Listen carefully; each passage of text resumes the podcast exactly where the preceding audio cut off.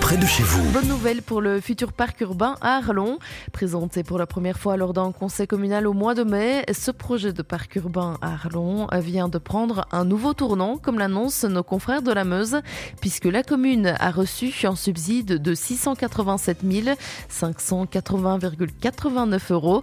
Pour rappel, la surface de ce parc est assez importante puisqu'il recouvre pas moins de 7 hectares de terrain divisés en plusieurs zones.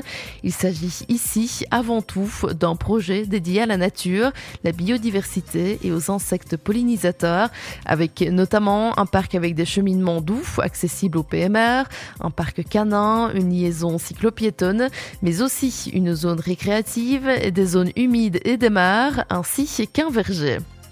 Autre projet, autre parc, à Sambreville cette fois. Depuis plusieurs semaines, la commune a lancé les travaux du futur parc des générations à Auvelay. L'objectif est d'aménager un nouvel espace vert qui passe par la démolition et la reconstruction d'un pavillon pouvant servir de salle de séminaire et de réunion, un parking de 30 places, trois terrains de pétanque, une aire de pique-nique, une aire de jeu, une agora et une zone multifonctionnelle.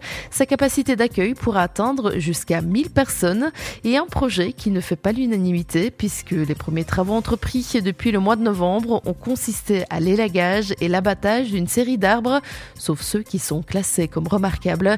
Le comité du quartier des voisins dénonce dans un communiqué que le parc est organiquement la zone la plus riche en biodiversité de Sambreville. L'aboutissement de ce projet aura donc des conséquences néfastes sur la faune et la flore présente.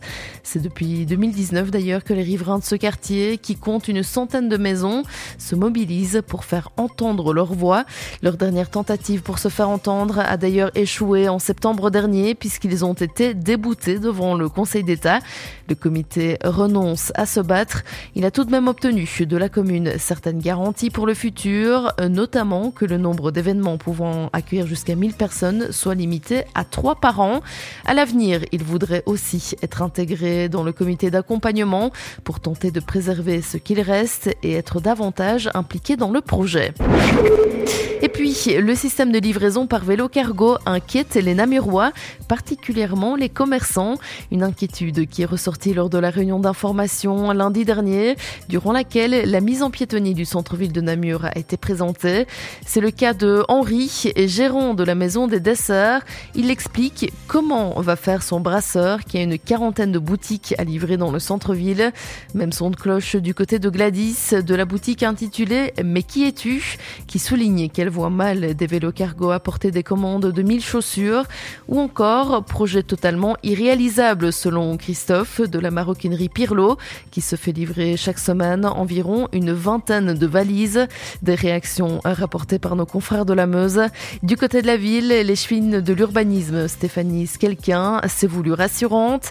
Les livraisons dans les commerces seront toujours possibles. Des espaces de livraison seront d'ailleurs créés à proximité, près de l'Arsenal et de la rue des Cadets. Concernant le système des vélos cargo, elle assure qu'il fonctionnera. La ville travaille déjà avec le coursier wallon qui livre déjà dans Namur et qui peut prendre en charge des livraisons de plusieurs kilos. Plusieurs petits véhicules sont aussi prévus pour des livraisons plus conséquentes. Enfin, sachez que Jean Blouf a été retenu parmi les 16 projets pour renforcer le maillage écologique autour de l'ancienne briqueterie. Un appel à projet qui avait été lancé en mai dernier par les cabinets des ministres wallons Céline Tellier, Willy Borsu et Philippe Henry. Parmi les 16 lauréats donc, la commune de Jean Blouf et son projet de valorisation du maillage vert autour du site de l'ancienne briqueterie qui représente 309 arts, une subvention d'un total de 224 266,24 euros sera accordée. L'information régionale en radio. C'est sur Must FM.